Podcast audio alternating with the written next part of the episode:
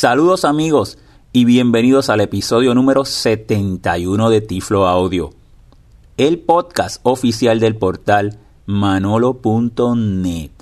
Hoy grabando viernes 9 de diciembre del año 2016.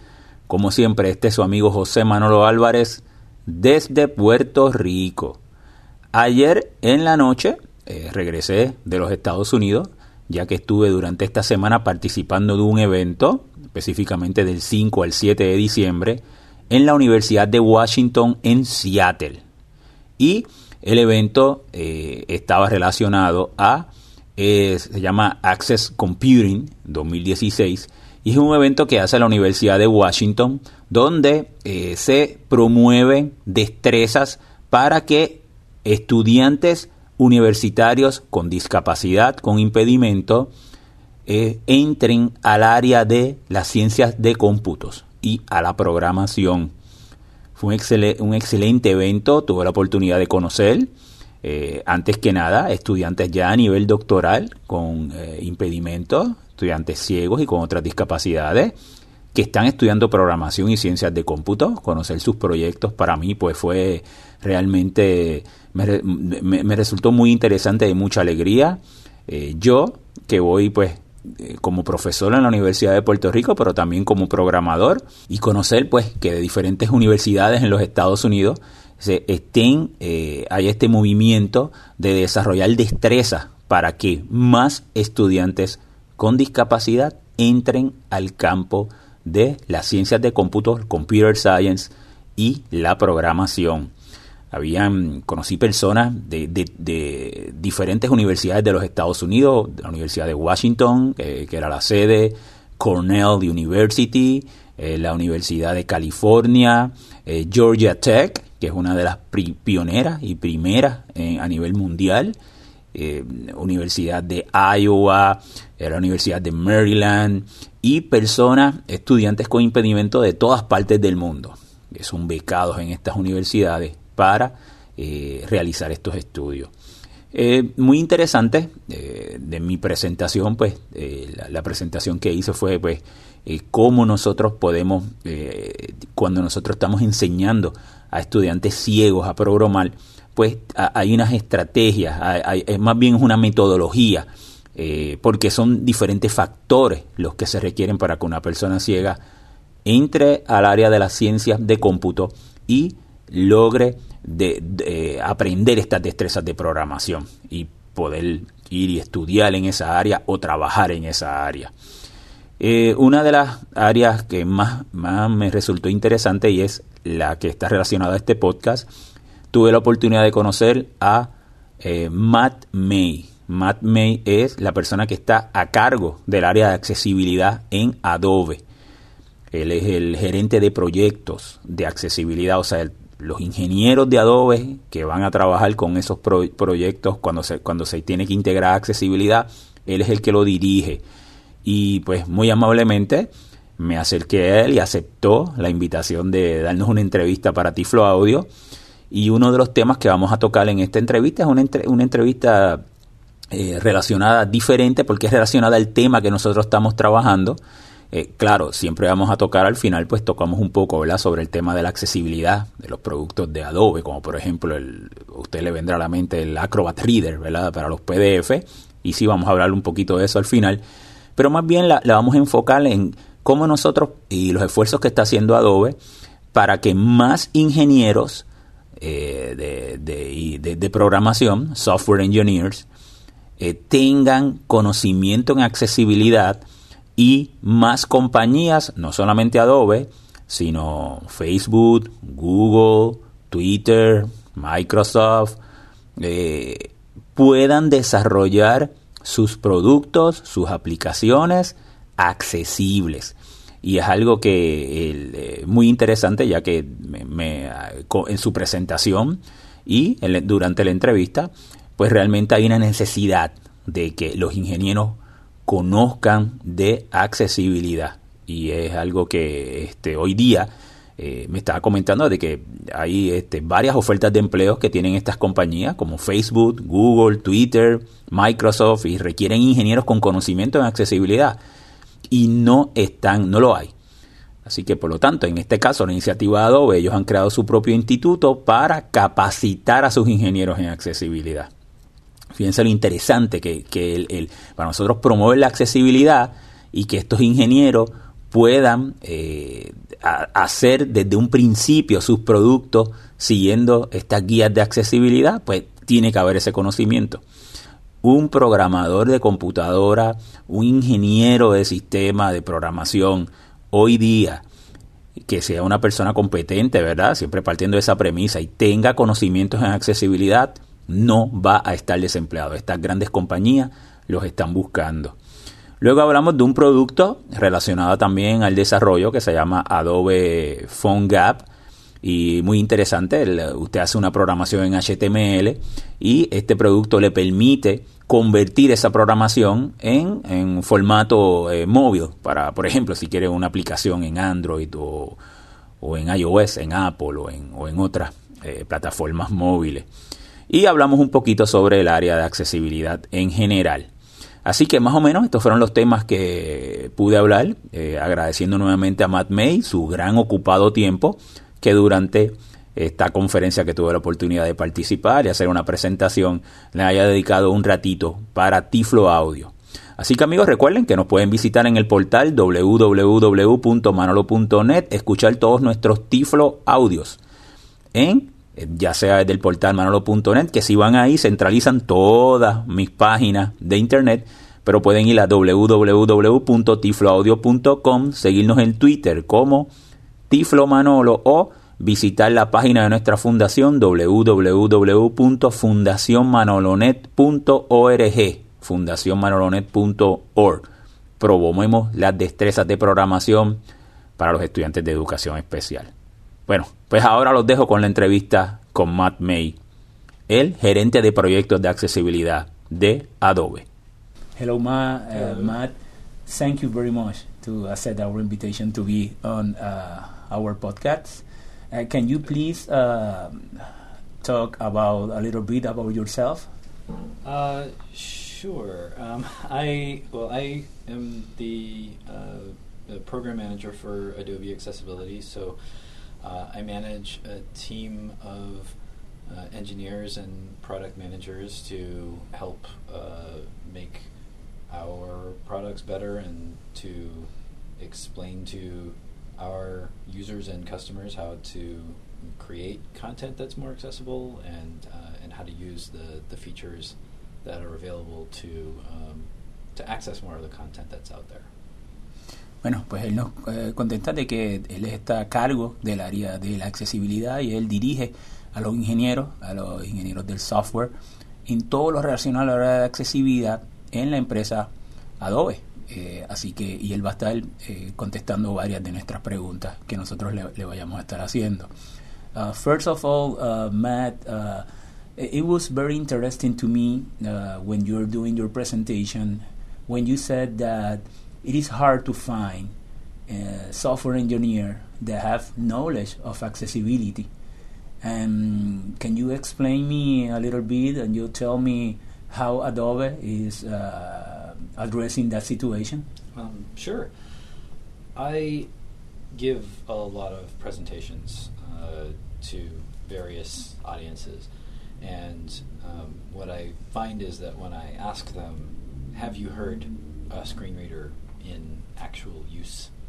Uh, I would have maybe half or more of the people that uh, are professionals in the industry uh, that, that haven't actually heard that, uh, and and some that don't even know that if you're blind, you can use computers or phones or or other technologies, and and so there's this sense of uh, just ignorance around the the, the, the, the accessibility in general that we have to get through just so that we can get to the point that we can teach them about uh, you know about accessibility from a technical standpoint. So we have uh, a large, uh, you know, a large number of uh, of courses that we that we have available for our engineers, testers, managers, uh, to talk about uh, about accessibility, both from a technical standpoint and from a social standpoint, to to let them understand that it's not about uh, oh it has to work with JAWS. Uh, that that it that there is this whole universe of, of, of people and technology that they need to understand because it is uh, as important to creating software as making something appear or run fast on the screen. Bueno, eh, Mando contesta que eh, yo le pregunto que en la presentación que él, que él estuvo haciendo aquí en, la, en el evento, él comentó lo difícil que se le hace a la compañía Adobe y a otras compañías de poder conseguir ingenieros que tengan conocimiento en accesibilidad. Y entonces él comenta que Adobe entonces ha, decidido ellos mismos establecer como un instituto donde capacitan a los ingenieros en el área de accesibilidad. Él me comenta, por ejemplo, que él, va al, área de, al área técnica de su compañía y ha preguntado que cuántos de, de esas personas que desarrollan eh, conocen lo que es un lector de pantalla y que menos de la mitad eh, levantan su mano. Así que ellos han reconocido de que definitivamente para trabajar con la prioridad de la accesibilidad necesitan primero capacitar a esos profesionales para entonces poder integrar todos los elementos de accesibilidad y en este caso que sus productos sean accesibles y en nuestro caso, ¿verdad?, a las personas ciegas. Uh, can you talk me uh, a little bit about the project that you are talking at your conference that uh, integrate uh, some institutions to uh, support the accessibility uh, um, um, training the, these professionals? Sure. Uh, it's we have a program called Teach Access that is uh, a, a, group of uh, almost 30 organizations that that uh, some from industries, some from academia, um, various other organizations that um, have gotten together to say as a group that we need people to understand uh, accessibility in order for them to uh, work in our industry. Really, uh, that we where we need to we need a level of understanding from the people that are uh, the, the, people that are coming out of the, the university level uh, in in terms of how to design with accessibility in mind, um, because they need to know that immediately once they enter the, the, the, workforce. So we're trying to create the demand for that with job descriptions that integrate accessibility so that students know if they want to work in this industry that this is what we expect of them. Uh, and then producing training materials to uh, you know, to to share with the universities and uh, experts to to talk with you know, in, in classrooms to students of, uh, about accessibility so that they understand it and I guess internalize it as part of what they need to do um, as, as professionals. Le pregunto que en su uh, presentación él comentó de un grupo que Adobe ha, ha, ha, creado y se llama Tech Access. Y este grupo se integra de muchas organizaciones y también de otras eh, compañías donde hay expertos en el área de accesibilidad y entonces ellos han creado como un currículo donde han creado materiales de adiestramiento y de esa manera pueden capacitar en el área de accesibilidad para que estos profesionales puedan, eh, la, la, accesibilidad pues se pueda convertir en una prioridad. Así que fíjate que ellos han identificado esta necesidad de eh, esa falta de conocimiento de accesibilidad en estos profesionales y han desarrollado un grupo donde sean personas de expertos que vengan de afuera de la misma organización, personas con impedimento, organizaciones de personas con impedimento y otras compañías a recibir esos adiestramientos en el área de accesibilidad. Uh, one question that I would like to ask you, uh, uh, how many uh, software engineers or programmers with disabilities are uh, in your company? It, it is uh, common or, or, or is not common, uh, common on, and uh, of, of your best knowledge in other companies also? It's for for in, in our company we've we've had uh, actually one just retired, so our numbers are lower than we than, than they than they used to be. But we actually just hired another uh, blind engineer last week. Uh, so the numbers are low, um, and the you know, but um, I mean, one thing I want to mention is that um, when I mean like the, the, the people that we hire in you know who who are blind don't necessarily get you know forced to do accessibility work just because they happen to be blind. Um, okay. Yeah. We we have we have it. Uh, you know, we've had engineers in the you know in, in, in Adobe who were who are working on actually visual features of uh, PostScript or PDF. Uh, so the um, you know, but uh, it, it there isn't a I think a representative sample of people with various disabilities in technology generally, and some of that just has to do with the level of education they're able to receive. And this uh, this conference, I think, covers a lot of that material. Like, how do you enable uh, people with disabilities to to to get the same technical education as everyone else? Um, so that that is a problem, and it is something that you know our human relations departments across the the industry are concerned about because you know diversity as uh, as a concept is something that we feel very strongly about, uh, not just in terms of disability, but also uh, race, gender, uh, you know, the sexual identity, gender identity. Um, all of those those factors make organizations stronger because they enable more voices to participate. And um, with disability specifically, we have the the issue that there is something that needs to change in like in an everyday work environment to make sure that everybody can participate. Um, you know, your uh, your gender doesn't d- doesn't indicate whether you can hear the instructor or, or, or can read the screen.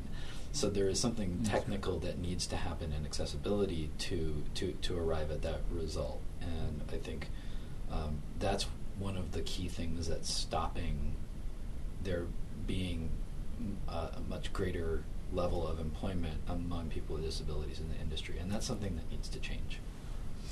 Le pregunto que cuántos eh, ingenieros de sistema o cuántos programadores hay con impedimento o ciego ahora mismo en Adobe en su compañía. Me dice que realmente muy poco, que solamente hay uno hubo uno que se retiró y ahora otro que contrataron. Así que fíjense que sí, realmente. So we, we, have more than one. okay. But we uh, we we, uh, we had uh, three engineers, and then three. there were uh, right right now we have two engineers who are at, who are blind working on it with, with at, at, Adobe. Um, and then yeah, we had the one that retired, one moved on to another company. So, um, you know, it, it's uh, uh, but, but, few, very yeah, few. Yeah, yeah. it doesn't really matter. It's one, two, three, or five. Uh, yeah, for for this purpose, if you and we need to improve that. Right. Yeah. We. Uh, I would say. I mean, if, if there were a representative sample in uh, of of you know engineers who are blind relative to you know to to to sighted engineers, we are a company that has seven thousand you know engineers. So about what 35 or so would be a technically representative sample of completely blind engineers. So we have uh, we have a lot of room to improve there. Bueno, pero realmente eh, sí es una poca participación. Me dice que tiene alrededor de 7000 ingenieros trabajando y de haber 30, 35 eh, ingenieros ciegos eh, pues es una participación baja y que definitivamente estos esfuerzos están hechos para, para lograr de que más personas puedan eh, con diferentes impedimentos pues puedan participar y puedan entrar a, a trabajar en, en, su compañía en Adobe. One uh, thing that I re really want to, to, tell you is that it is important that developing tools are accessible mm. because for blind programmers uh, technology is always changing. Uh, screen readers getting update and operating system getting update. And sometimes you have uh, a developing tool that is accessible, but in the next version is inaccessible. Mm-hmm. So that's very important, and uh, is uh, I would like to to hear uh, from you uh, the effort that Adobe is uh, making to try that their developing tools are uh, accessible. Yeah, and I, I mean, there we are we're a little different from Microsoft, Microsoft or Apple in that um, we don't have really full IDEs like Visual Studio or Xcode that are, are general purpose programming environments.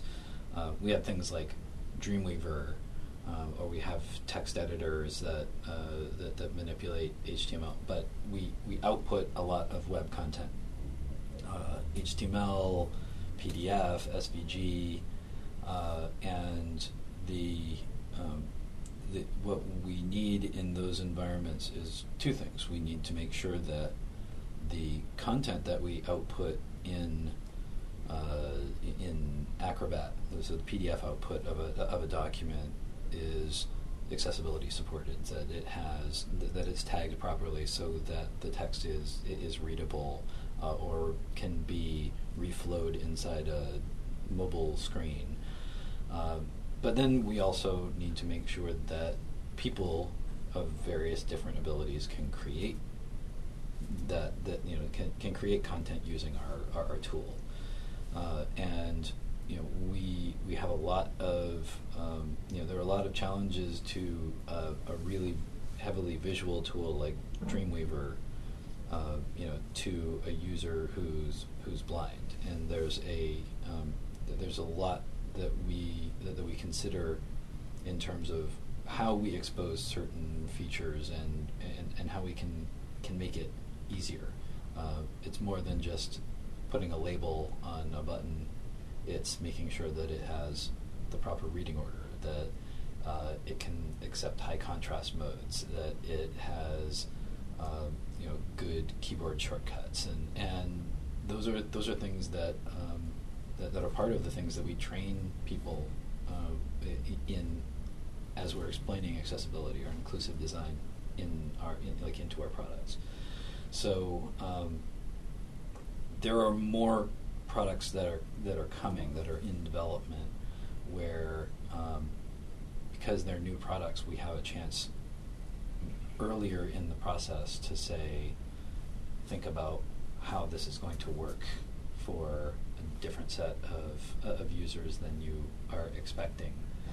Uh, and the results on those products are a lot better than you know going into a tool that was developed 20 years ago and, uh, and, and, having, uh, you know, and having to sort of undo a lot of bad design decisions.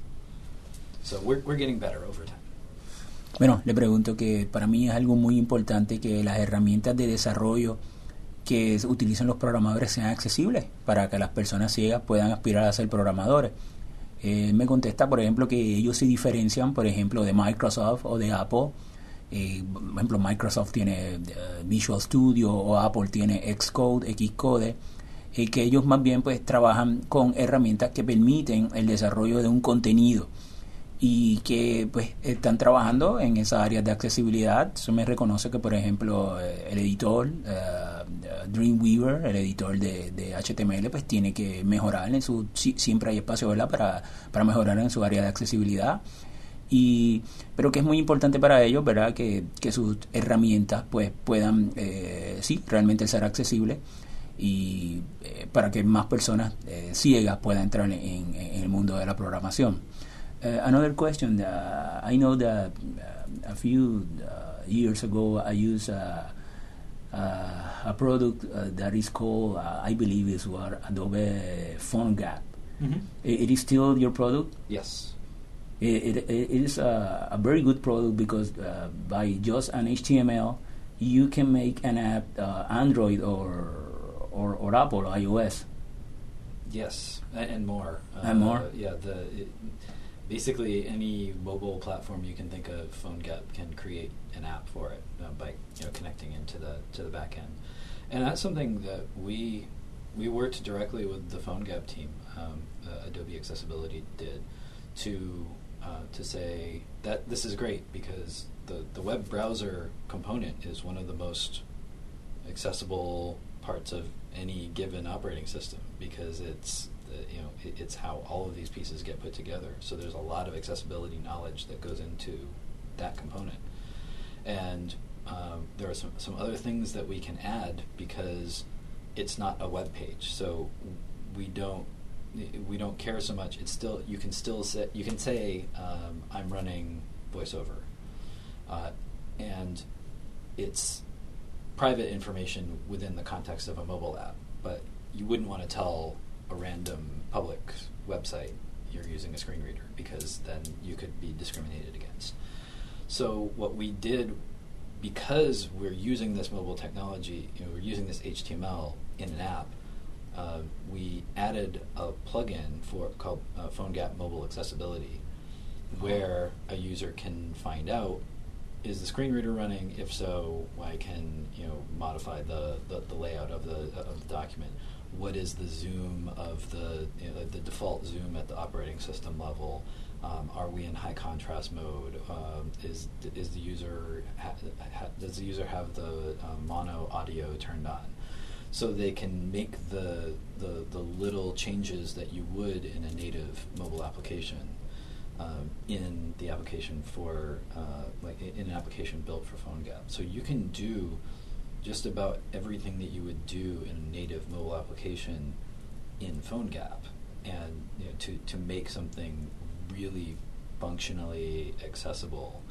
Um, programado y él mismo te genera el código para ya sea iOS o una plataforma móvil, Android, eh, y entonces tú puedas inclusive publicar más adelante ¿verdad? ese contenido como una aplicación me dice que es un perfecto ejemplo del, del trabajo que ha hecho Adobe Accesibilidad, porque en ese producto en particular, sí, la, el área de accesibilidad puede eh, detectar si tú estás usando un lector de pantalla o magnificador de pantalla y eh, es totalmente accesible y eh, promueve ¿verdad? el área de la programación y el, es un excelente producto que les invito a que ustedes lo puedan tratar.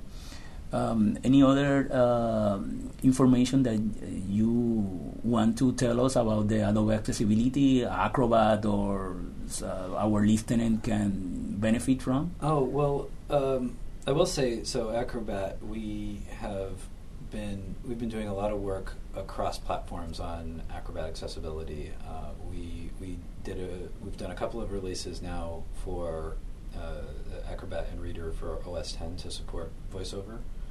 Um, and currently, uh, one of our engineers who does not work for Adobe Accessibility, but is but but is blind, is working on uh, on Acrobat uh, mobile.